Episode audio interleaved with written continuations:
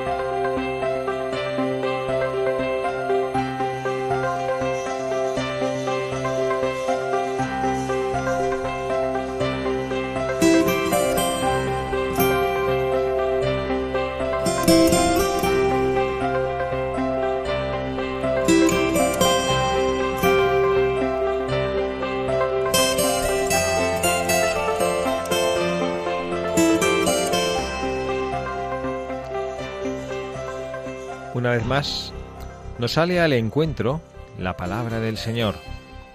Para prepararnos a recibirla, la providencia de Dios nos ofrece cada año la cuaresma, signo sacramental de nuestra conversión, que anuncia y realiza la posibilidad de volver al Señor con todo el corazón y con toda la vida. Como todos los años, con este mensaje deseo ayudar a toda la Iglesia a vivir con gozo y con verdad este tiempo de gracia, y lo hago inspirándome en una expresión de Jesús en el Evangelio de Mateo. Al crecer la maldad, se enfriará el amor en la mayoría. Esta frase se encuentra en el discurso que habla del fin de los tiempos y que está ambientado en Jerusalén, en el Monte de los Olivos, precisamente allí donde tendrá comienzo la pasión del Señor. Jesús, respondiendo a una pregunta de sus discípulos, anuncia una gran tribulación y describe la situación en la que podría encontrarse la comunidad de los fieles. Frente a acontecimientos dolorosos, algunos falsos profetas engañarán a mucha gente hasta amenazar con apagar la caridad en los corazones, que es el centro de todo el Evangelio.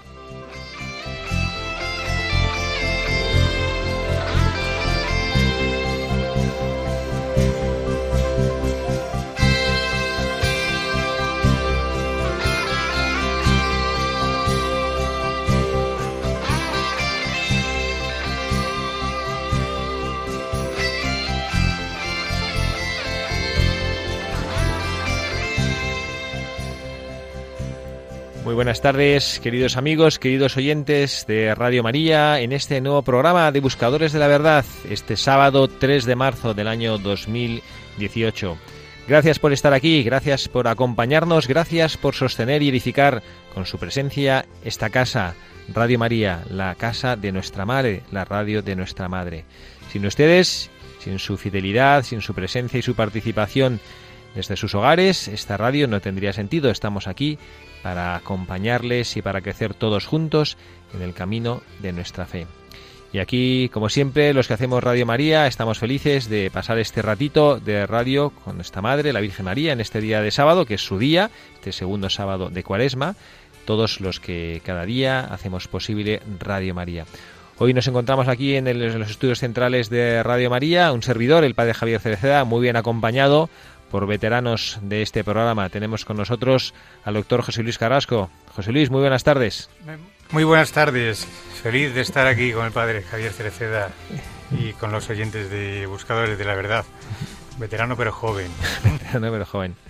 Gracias por estar aquí, José Luis. También tenemos con nosotros a Javier Sánchez del Campo. Javier, muy buenas tardes. Hola, padre. Buenas tardes. ¿Cómo está? Gracias, nada, encantado de estar aquí con vosotros y con nuestros oyentes de Buscadores de la Verdad. Sí, aquí, con, el, veterano José Luis. Con el veterano José Luis. Los demás somos súper jóvenes. Bueno, pues aquí queremos recordar, como siempre, Javier, nos ayudas a recordar a nuestros oyentes cuál es la dirección de correo electrónico o la dirección postal a la que pueden escribirnos para mandarnos sus sugerencias y sus peticiones. Sí, se pueden poner en contacto con nosotros de dos maneras. En la dirección de correo electrónico buscadores de la verdad arroba radiomaria.es, buscadores de la verdad arroba radiomaria.es, o si quieren escribirnos eh, una, una carta, una postal o algo, pueden enviarla al Paseo de los Lanceros número 2 en Madrid, el código postal 28024. Paseo de los Lanceros número 2, Madrid 28024.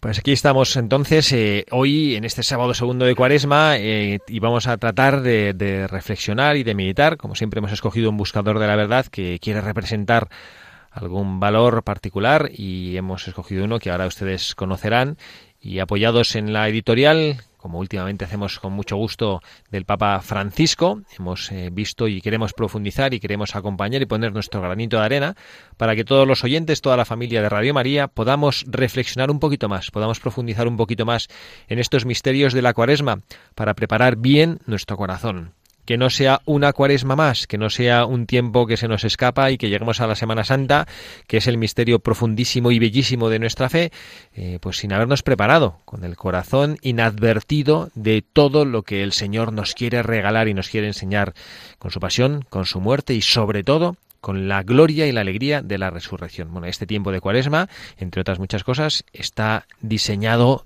por el Señor para que aprendamos, para que nuestro corazón se abra algunos misterios, como nos lo ha recordado de esta manera tan significativa, como siempre sabe hacerlo de, de una manera que nos, que nos edifica y que nos ilumina el Papa Francisco. Vamos a compartir con ustedes la presentación del buscador al que hoy pedimos, este santo que desde el cielo estará, creemos, escuchando también el programa, que nos acompañe y que también nos ayude y nos ilumine para poder aprovechar y crecer en las virtudes, en las verdades que en las que él creyó y en las que él vivió.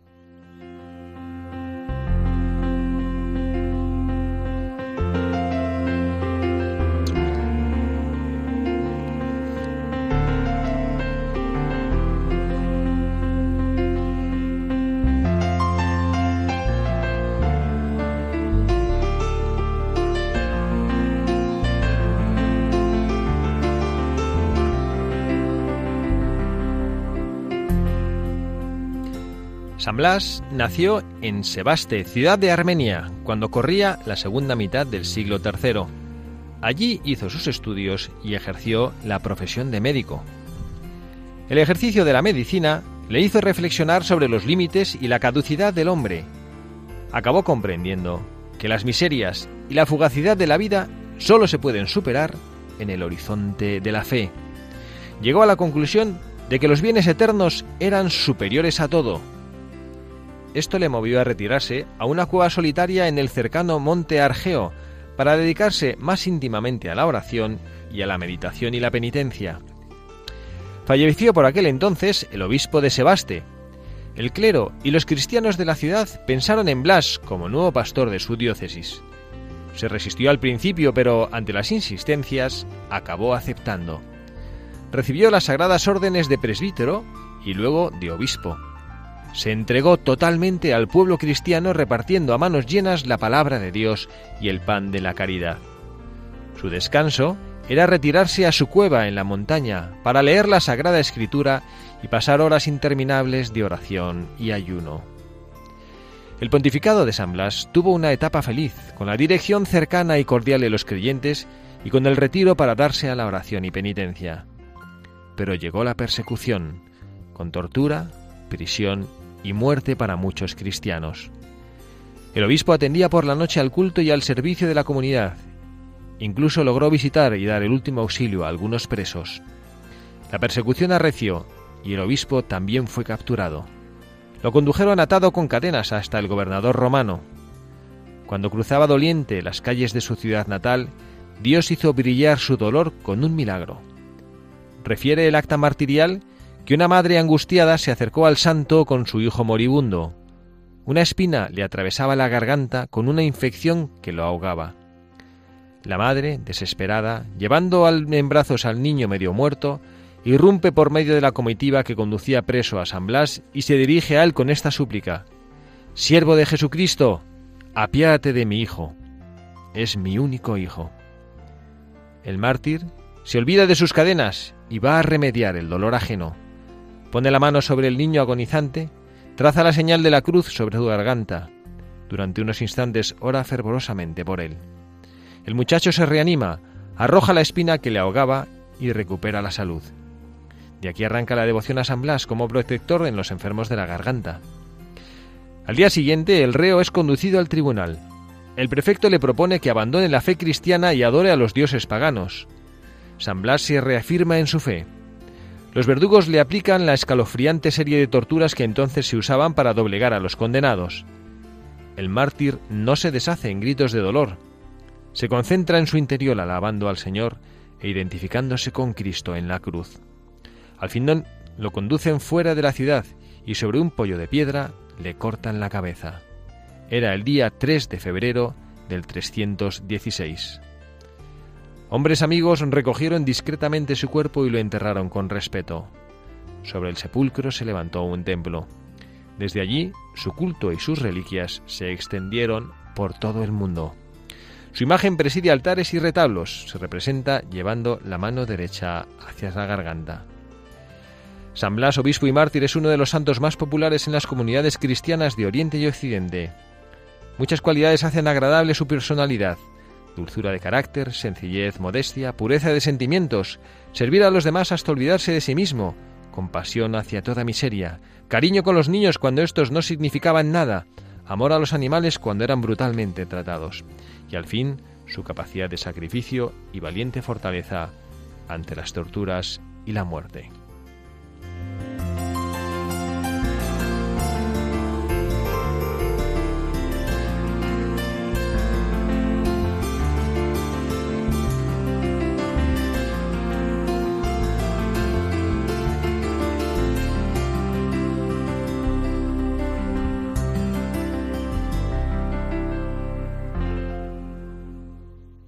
Estabas muy atento, José Luis, ¿eh? escuchando esta, esta historia del buscador de hoy. ¿Te sientes identificado con él porque era médico como tú? Completamente, completamente. Muy atento porque estaba sintiendo todo lo que el texto indica que, que debía sentir Blas, San Blas. Ante los, los médicos tenemos eh, bueno, una ventaja, tenemos un, un hecho que nos ocurre, es que nos enfrentamos de cara a cara con la limitación del ser humano, bueno, con la limitación, con lo que es el ser humano, que no es Dios, es la enfermedad, entonces siempre viene con aquello de eh, no soy perfecto, siempre viene con el sufrimiento con el que estoy limitado. Y ya desde ese momento, salvo que uno se considere omnipotente y crea que puede quitar las enfermedades, eh, pues mm, no queda más remedio que ir asumiendo que, que, es la esencia del ser humano es ser limitado y que tarde o temprano vamos a caer en las enfermedades y que lo terrenal no tiene mucho sentido ni mucho valor en sí mismo, porque al final hay que buscarlo en otro lado, ¿no? Ahí hay algo en, en, que además veníamos hablándolo en el coche cuando estábamos viniendo hacia la emisora de Radio María, que hay algo ahí en la, en la naturaleza de las personas, ¿no? Que nos lleva a, no sé, como a veces a, negar realidades, a negar, ¿no? Como a buscar, no sé, como que somos así un poquito, eh, no sé, como, egoístas, ¿no? Tú decías eh, narcisistas, ¿no?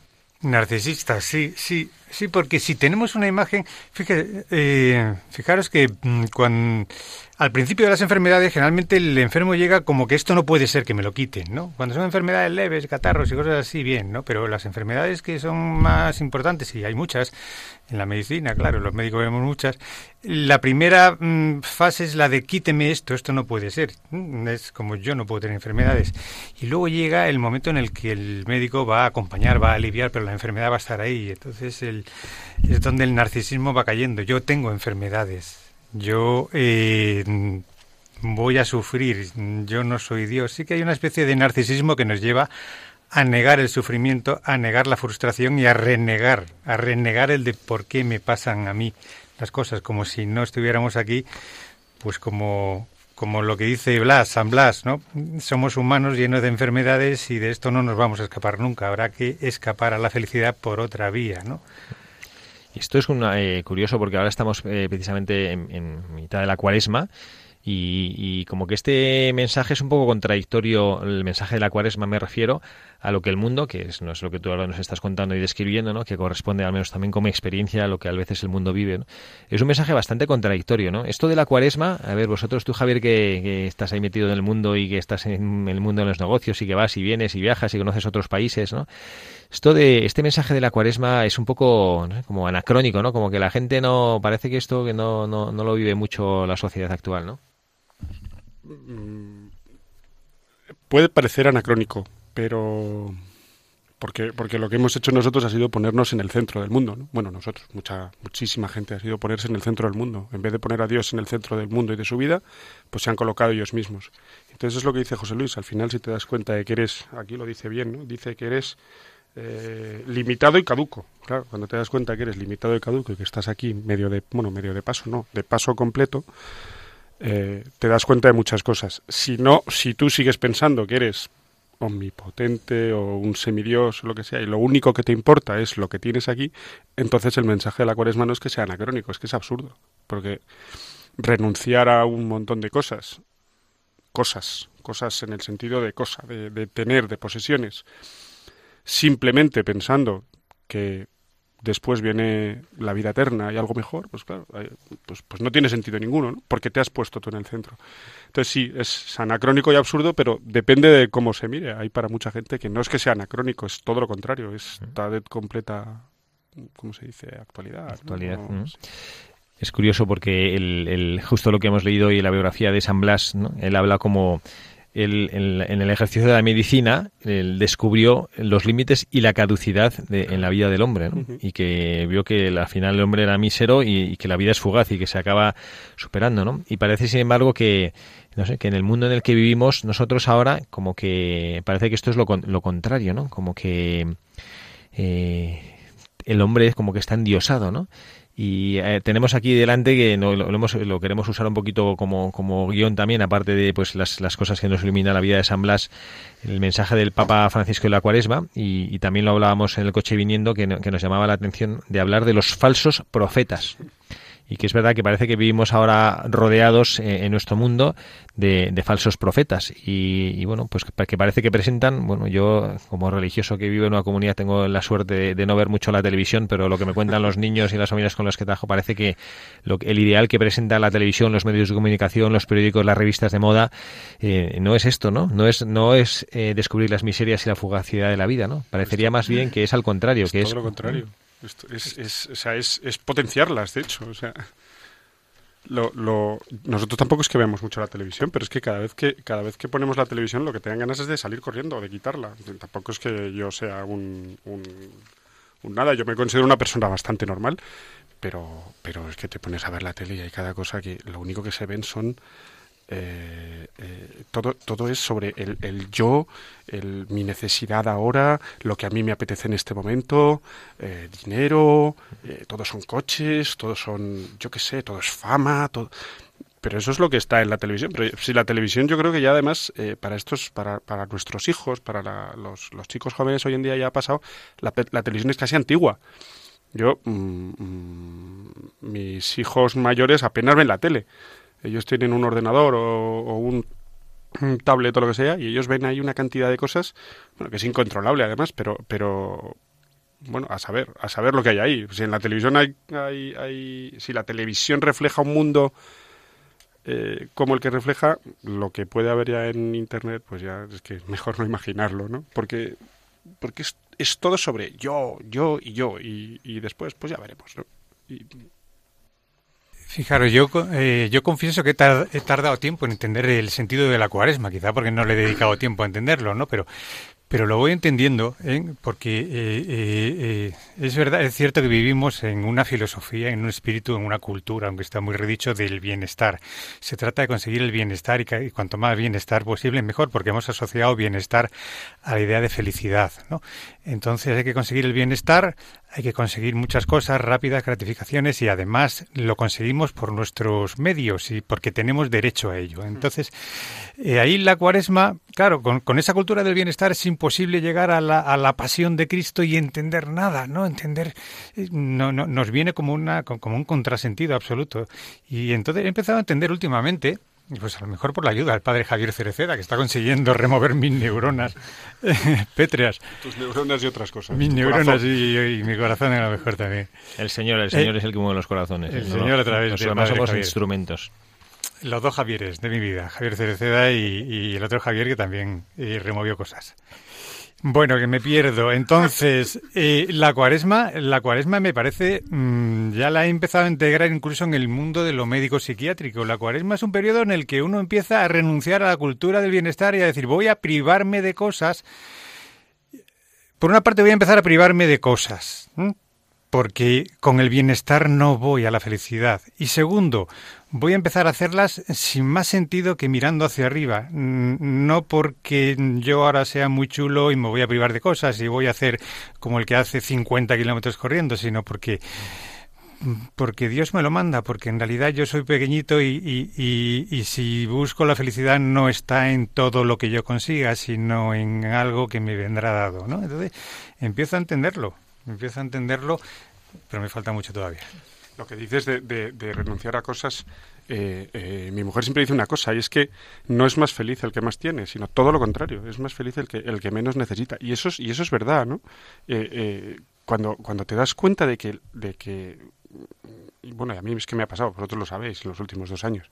Y, bueno, pues antes podías vivir más anclado a, yo qué sé, a tener un coche mejor o a tener no sé qué. Y cuando te das cuenta que eso no tiene la más mínima importancia, joder, de verdad que es más feliz. Pues por lo menos está mucho más tranquilo. Luego ya la felicidad es un paso posterior, ¿no? Pero por lo menos estás mucho más tranquilo porque ya no andas anclado en, en el que dirán, que pensarán, que tendré, que pasará mañana y a ver qué hago con esto. Bueno, entonces cuando te vas despojando de esas cosas, eh, eres, eres, eres mucho más feliz. Yo no sé, alguna vez lo hemos hablado, yo creo con el padre Javier, que la vida es ir quitándose cosas, quitándose capas como de una cebolla, ¿no? Hasta llegar, bueno, pues en el momento que te toque, pues llegas y dices, pues mira, sí, yo me he despojado ya de todo y, aquí estoy. Y entonces Dios te juzga y ya vas a donde tengas que ir, donde te corresponda. Eso es verdad que yo, lo digo, pero lo digo repitiendo lo que decía San Bruno, el, el, fundador de la cartuja, ¿no? que la vida es un ir desprendiéndose de cosas, ¿no? que es verdad que es un caminar. Me gustaría leer una cosa para, para nuestros oyentes y, bueno, y apoyados por San Blas, que me parece que, bueno, que le hemos escogido porque representa esto que decía José Luis y eso que creemos que tiene que ser la cuaresma, saber poner el foco en lo importante. Y nosotros que ahora llevamos ya dos semanas de cuaresma, pero todavía nos queda mucho tiempo, vamos a ver si podemos aprovechar estos días para seguir creciendo en el conocimiento del misterio interior del corazón de Jesucristo y para saber cómo podemos nosotros ir no solo durante esta cuaresma del año 2018, sino durante toda nuestra vida hacia el encuentro del Señor. Y vivimos nosotros, y es una realidad, inmersos en un mundo, cada uno, nuestros oyentes de Radio María están repartidos por toda la geografía española y seguramente serán o experimentarán distintas realidades, ¿no? El que viva en Madrid, el que viva en Galicia, el que viva en Asturias, el que viva en Andalucía, cada uno experimentará realidades más o menos distintas. Pero también es verdad que sí vivimos sometidos a estos falsos profetas. Eh, nos lo decía José Luis, eh, lo estábamos hablando nosotros ahora, y es precisamente el término que el Papa Francisco utiliza en su mensaje para la Me voy a permitir leerlo, que creo que puede iluminarnos a todos, y seguimos hablando sobre el texto.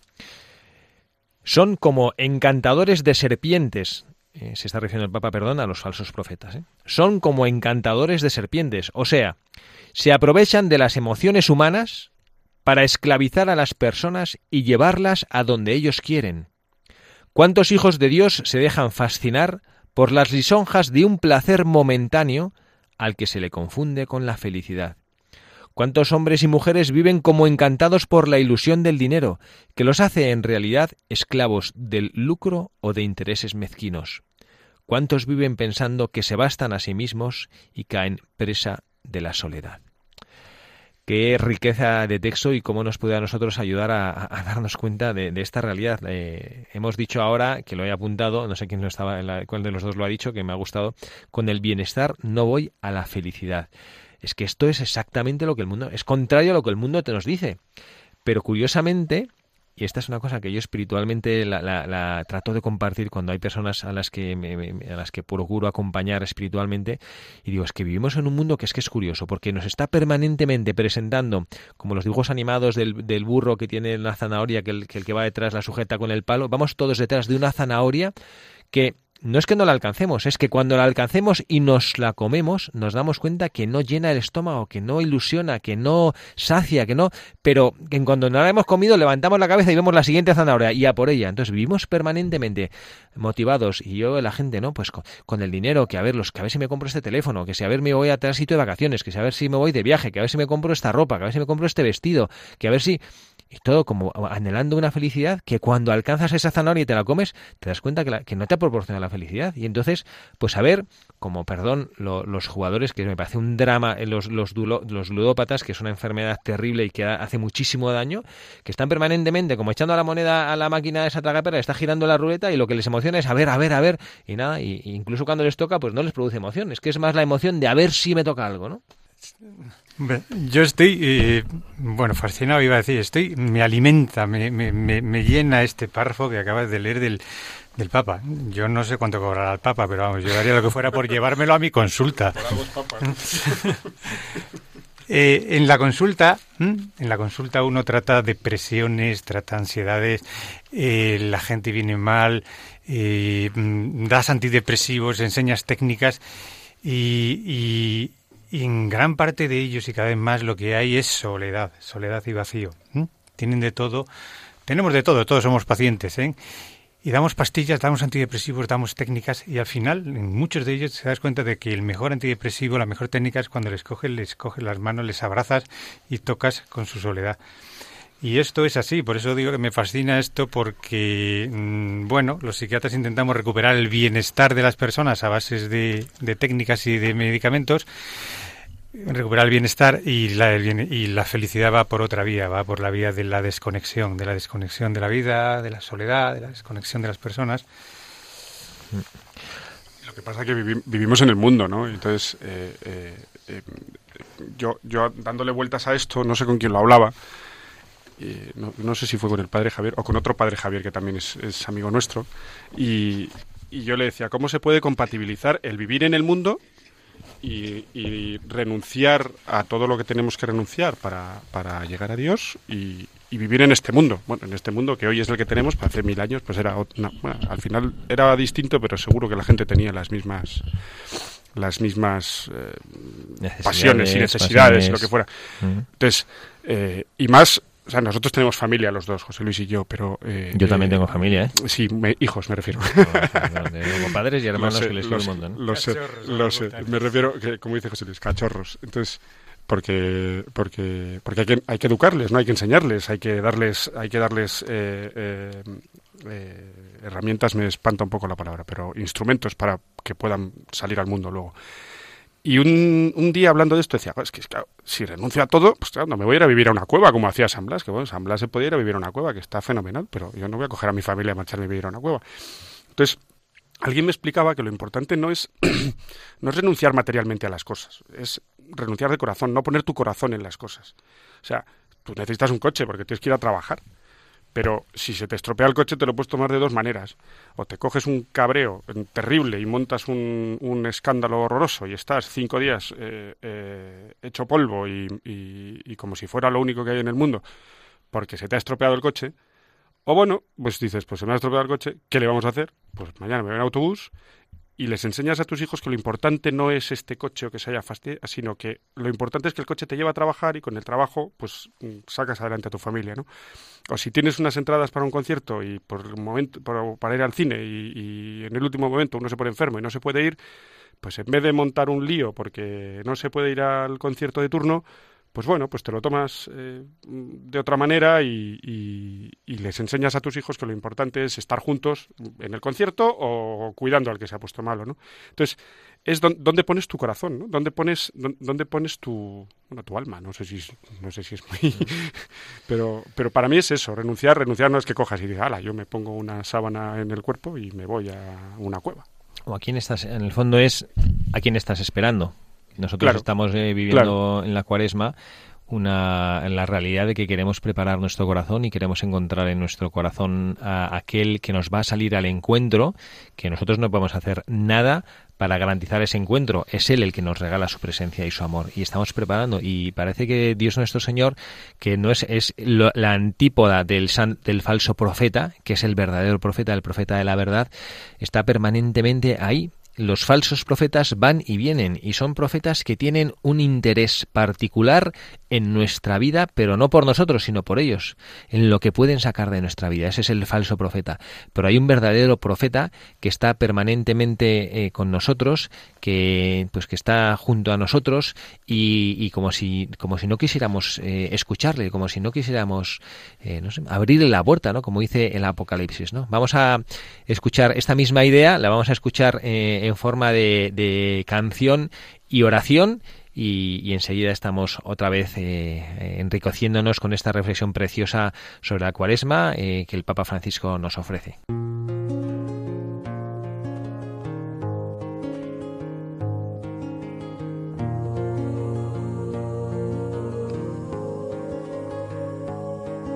Estoy a la puerta y llamo esperando a que me abras. Ábreme que quiero entrar, que estoy a la puerta y llamo.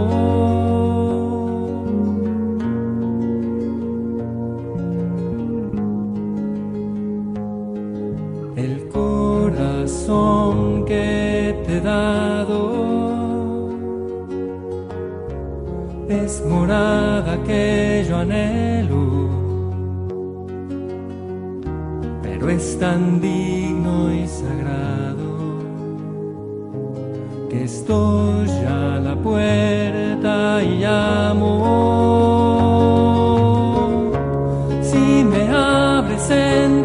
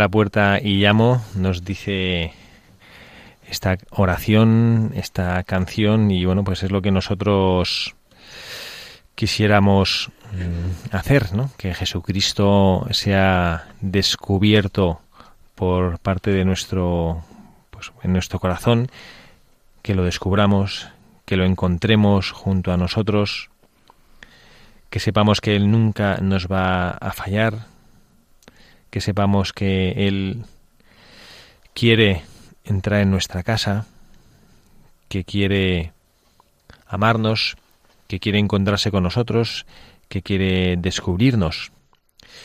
Pues aquí seguimos en este espacio en Buscadores de la Verdad, en la radio de María, la radio que queremos compartir con todos ustedes.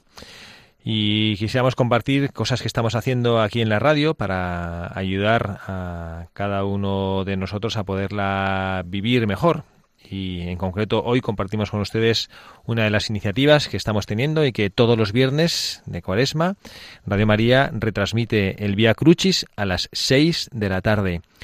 Esta costumbre cristiana, Pablo VI lo decía de una manera bellísima, que el Vía Crucis es una meditación escenificada de la pasión de nuestro Señor Jesucristo. Pues aquí en la Casa de María les ofrecemos esa oración, esa meditación de los pasos de Jesús en su camino hacia el Calvario. Lo haremos cada viernes desde lugares distintos de España. El siguiente que nos corresponderá el 9 de marzo será desde Baza, el 16 de marzo lo haremos desde Gerona el 23 de marzo desde Barcelona, que será a las 3 de la tarde, y el 30 de marzo, que ya es Viernes Santo, lo haremos desde Valladolid a las 11 de la mañana. Buscadores de la Verdad, este programa está aquí quien les habla, el padre Javier Cereceda, bien acompañado por eh, los veteranos de Radio María, José Luis Carrasco, nuestro doctor que es doctor de cuerpos y bueno, también un poquito doctor de espíritu. Ahora que mientras estábamos escuchando esa canción también nos hacía hacíamos la reflexión, ¿no? de lo que de lo difícil yo le decía, ¿no? Lo difícil que tiene que ser poder vivir esa profesión en la cual tocas tan de cerca el sufrimiento del corazón humano sin tener esa visión de trascendencia. Y también a Javier Sánchez del Campo, que no nos olvidamos de él. Que no es doctor. Mm, que no es doctor, pero bueno, que es padre de, de familia, de cachorros, según nos ha dicho, ¿no? y, quería yo retomar eh, estas reflexiones que estamos haciendo juntos, estas reflexiones en voz alta, con de nuevo el mensaje del Papa Francisco. Hemos eh, leído hasta ahora lo que nos hablaba sobre los, sobre los falsos profetas. Nuestro buscador de hoy, San Blas, también encontró a su alrededor falsos profetas. Y luego también nos habla el Papa de tener un corazón frío. Fíjense lo que dice el Papa. Dante Alighieri, que es el que escribió la Divina Comedia, en su descripción del infierno se imagina al diablo sentado en un trozo de hielo. Su morada es el hielo del amor extinguido. Me parece, ¿eh? aquí José Luis extasia ¿eh? cuando oye al Papa Francisco, ¿eh? le vemos ahí extasiado, ¿no? Pero qué, descripción tan maravillosa y tan clarificadora y tan dura, ¿eh? De que el, infierno eh, es el, demonio, ¿no? El diablo está sentado en un trozo de hielo porque su morada es el hielo del amor extinguido.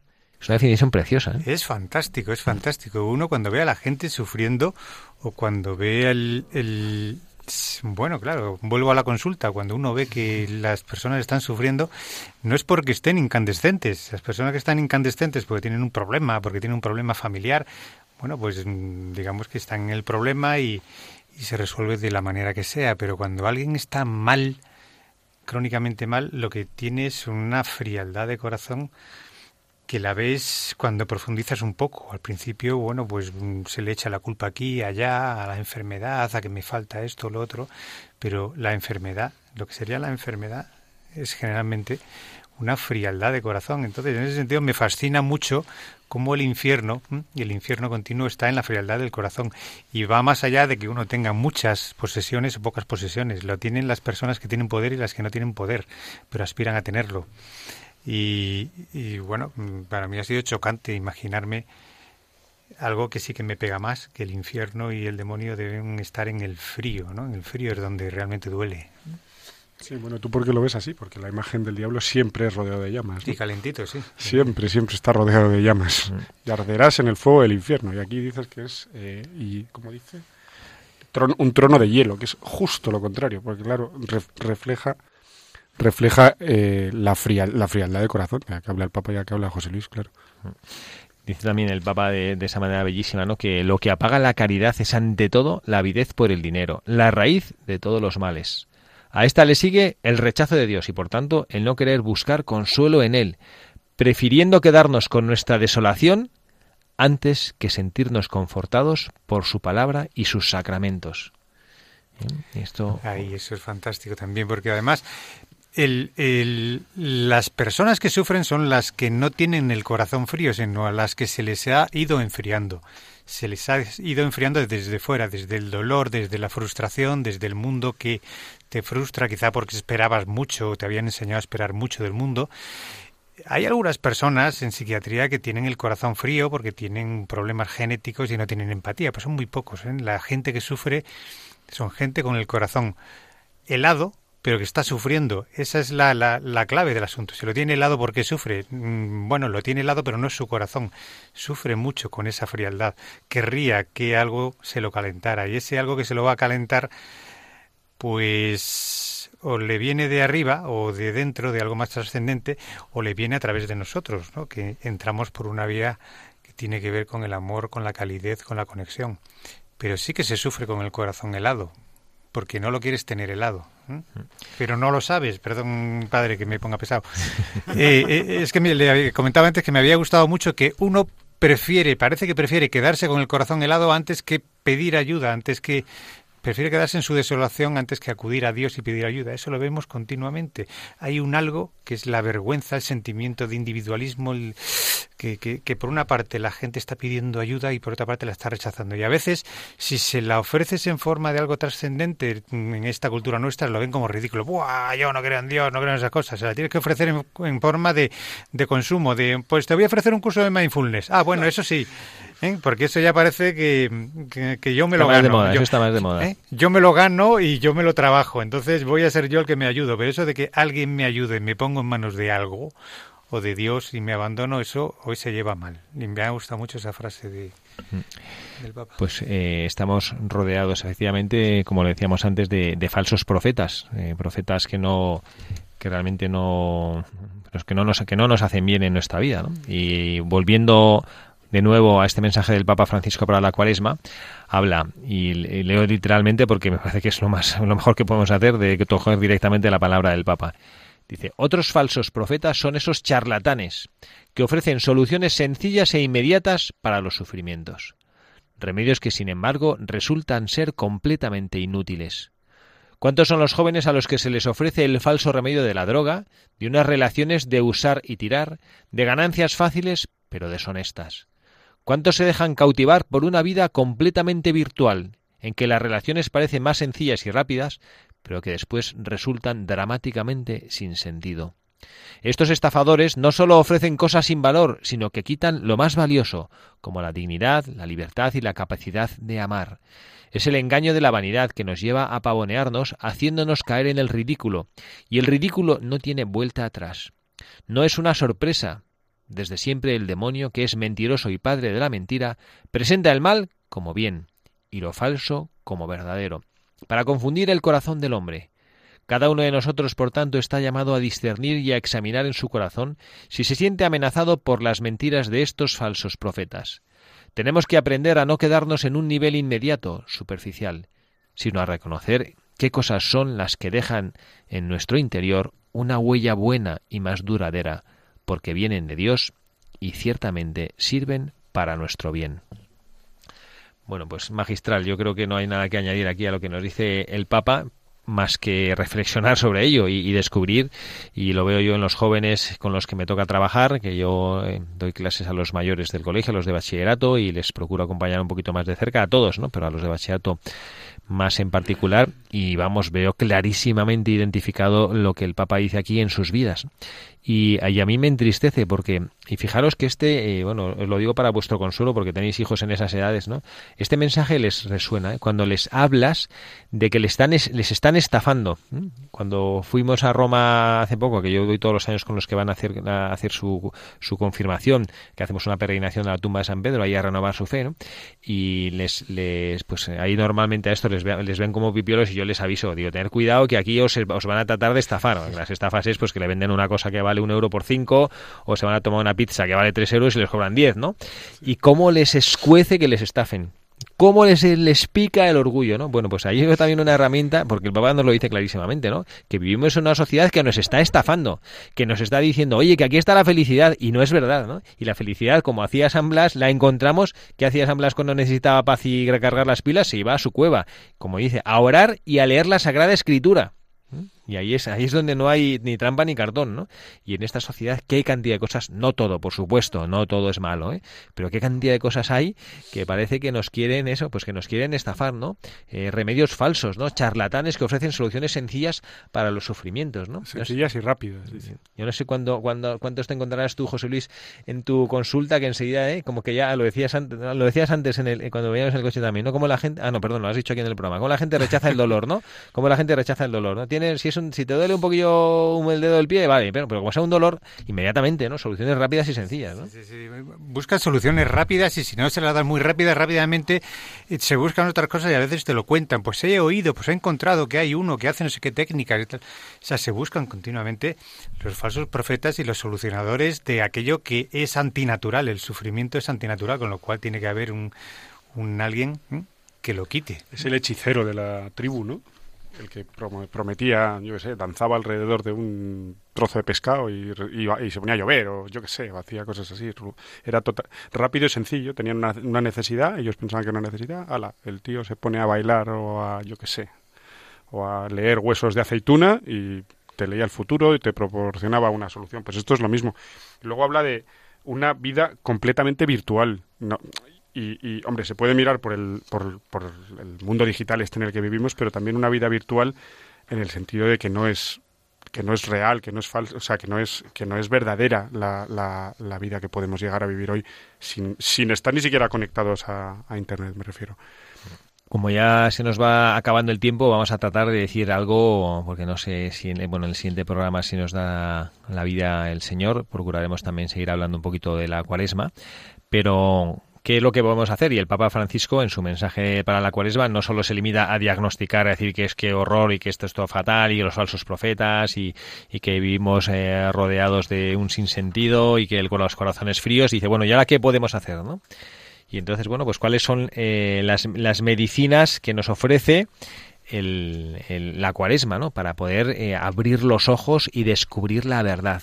Que esta es una oración preciosa que el Señor Jesucristo nos invita a rezarla en el Evangelio, sale con frecuencia, Señor, que vea, le dice el ciego de nacimiento, ¿no? Y estos nosotros somos ciegos, Señor, que vea, queremos ver. Bueno, pues ¿cuáles son, cuál es la medicina que nos pueda a nosotros ayudar a ver? Pues el Papa lo dice clarísimamente, los tres dulces remedios, la oración, la limosna y el ayuno. La oración, la limosna y el ayuno lo hice de una manera preciosa el Papa Francisco. Yo voy a leer, por si no nos da tiempo para, para leerlos todos, el tema del ayuno, porque me parece que, es interesante. A veces pensamos eso, ¿no? Que el ayuno es, venga, pues yo los viernes de cuaresma no como carne, ¿no? Y ahí te pones ahí pinfo y te tomas una merluza deliciosa de no sé cuántos, o una lubina de no sé cuántos, o el pescado, unas sardinitas asadas de no sé qué, como las hace mi madre. y al final como que se pierde, no, ¿qué es el ayuno? Dice el Papa. El ayuno debilita nuestra violencia, nos desarma y constituye una importante ocasión para crecer. Por una parte nos permite experimentar lo que sienten aquellos que carecen de lo indispensable y conocen el aguijón del hambre. Por otra expresa la condición de nuestro espíritu hambriento de bondad y sediento de la vida de Dios. El ayuno nos despierta, nos hace estar más atentos a Dios y al prójimo, inflama nuestra voluntad de obedecer a Dios, que es el único que sacia nuestra hambre bueno, pues eso, el ayuno, el ayuno de, experimentar, ¿no? Que, bueno, que no siempre, como, como decíamos, tenemos el acceso inmediato a todo, nosotros somos nuestra propia solución, somos la solución de todo, el ayuno para experimentar, pues que mi cuerpo es limitado, que mi cuerpo es material y que quien lo sostiene y quien me da la vida es Dios nuestro Señor. Es fantástico este papá.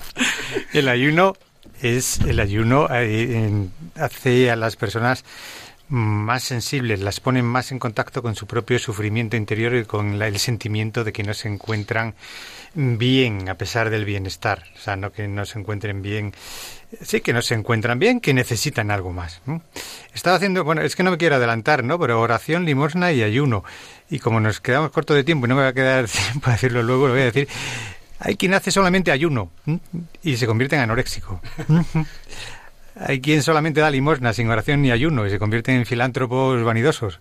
Y hay quien solamente hace oración sin limosna y ayuno y probablemente se convierta un poco en fariseo, ¿no? Pero las tres cosas a la vez, las tres cosas a la vez son psiquiátricamente eh, mm, fundamentales. Es una eh, aproximación a las tres recetas eh, fundamentales para conseguir el equilibrio. Sí, bueno, el, como dices tú, el, eh, a mí me resulta dificilísimo, sobre todo el ayuno, claro. ¿De cerveza? bueno, el ayuno de cerveza yo lo considero imposible. pero bueno, ya lo sabéis. y, pero, pero sí es, nunca lo había pensado así. Una sin la otra te convierte en, en, cosas que no, que no son. O sea, lo, lo que dices es verdad. El que da solo limosna, pues fariseo, totalmente de acuerdo.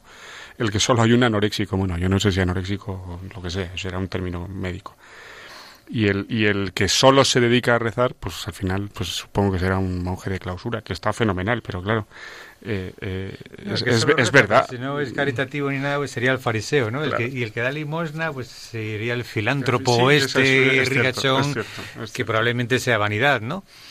Eh, bueno. Sí, que da limosna por su propio, ¿cómo decirlo? Por su, por su propio ego. Por su propio ego, eso es, por su propio ego. Sí, sí, bueno, la combinación de las tres cosas es una combinación que es muy difícil de hacer, pero que probablemente no solamente en lo personal y en lo, en lo religioso, en lo espiritual, sino en lo que podríamos llamar antropológico psiquiátrico, es una combinación fantástica. ¿Eh? Porque la, la, limosna es vivir para el otro, o sea, empatizar y compadecerte del otro, compartir, es salir del egocentrismo. El ayuno es sentirte finito, limitado y, sufrir, sentir necesidad y, darle un nombre a, esa insatisfacción que tenemos. Y darte cuenta de la caducidad que hablábamos antes, ¿no? de la debilidad que tenemos. Exactamente. Y las propias pacientes con anorexia nerviosa, con problemas alimentarios, a veces el sentimiento de la, de la comida y del ayuno es lo único que las conecta con un sufrimiento. No les faltan medios y hay que ayudarles a que conecten con otros sufrimientos que tienen. Y, la oración es lo que te saca de ti mismo, de tu sentimiento de individualismo, de yo me tengo que solucionar todo y además tengo derecho a que eh, se me quite esto que tengo, ¿no? Que son los, las cosas que hacen en mi papel difícil, mucho más difícil, el, mm, bueno, aliviar las enfermedades y en el mundo en global es lo que nos hace infelices, ¿no? Todos tenemos que solucionarlo. Y, siendo, siendo positivos, porque, porque claro, claro, ayunas y limones, pues eh, también yo estaba pensando en la cuaresma, pues al final mm, usemos la, utilicemos la cuaresma para, para bueno, como camino para al final encontrarnos con Jesucristo, ¿no? que es al final lo que tenemos que, que hacer. Y, y, antes que hablábamos del corazón frío, cuando te encuentras de verdad con Jesús, al revés, el, tu corazón frío se convierte en corazón caliente, suena muy mal.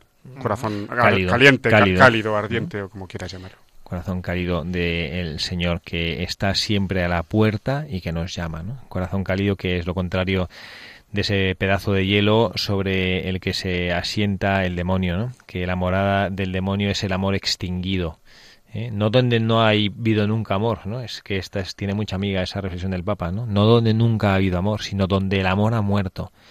Parece que es el, hábitat donde él se encuentra a gusto, donde ha habido amor y el amor ha muerto, ¿no? Bueno, pues que nosotros no le proporcionemos hábitat ¿eh? al demonio, que mantengamos siempre vivo el amor, sobre todo el amor a Dios en nuestros corazones, ese amor que es capaz de reconocer la propia miseria y que aunque se equivoque, pues ahí tiene la penitencia para poder recuperar esa amistad, que aunque tropiece, enseguida lucha para poder poder volver a levantar la mirada y el corazón a Dios nuestro Señor que siempre está a la puerta y que nos llama. Siempre está a la puerta y nos llama. Acabamos ya nuestro programa dando las gracias eh, a todos los que han participado desde sus casas de este programa. Gracias por elegirnos, gracias por estar ahí, por acompañarnos. Les invitamos a que participen dentro de este mensaje de Cuaresma. El Papa Francisco nos invitaba a la iniciativa 24 horas para el Señor que supondrá durante 24 horas que al menos en cada diócesis una iglesia permanecerá abierta durante 24 horas seguidas para permitir la oración de adoración y la confesión sacramental. Aquí en Radio María a las 5 de la tarde tendremos una conexión con el Papa para esta iniciativa de 24 horas con el Señor. Y los que hemos hecho hoy junto a ustedes Radio María, Javier Sánchez del Campo. Gracias, padre. Un José, placer. José Luis. Carrasco, Gracias, padre. Ha sido un gozo estar aquí. un gusto. Y quien les habla, el padre Javier Cereceda, también les agradece a todos ustedes haber estado ahí con nosotros, habiéndonos acompañado y edificando su oración, con su oración y con su presencia, esta Radio de María, este foco de luz, este faro de luz en medio de esta sociedad. Que Dios nuestro Señor les bendiga y a todos nos permita caminar hacia la cuaresma, creciendo en el amor y en la identificación con Él. Que Dios les bendiga.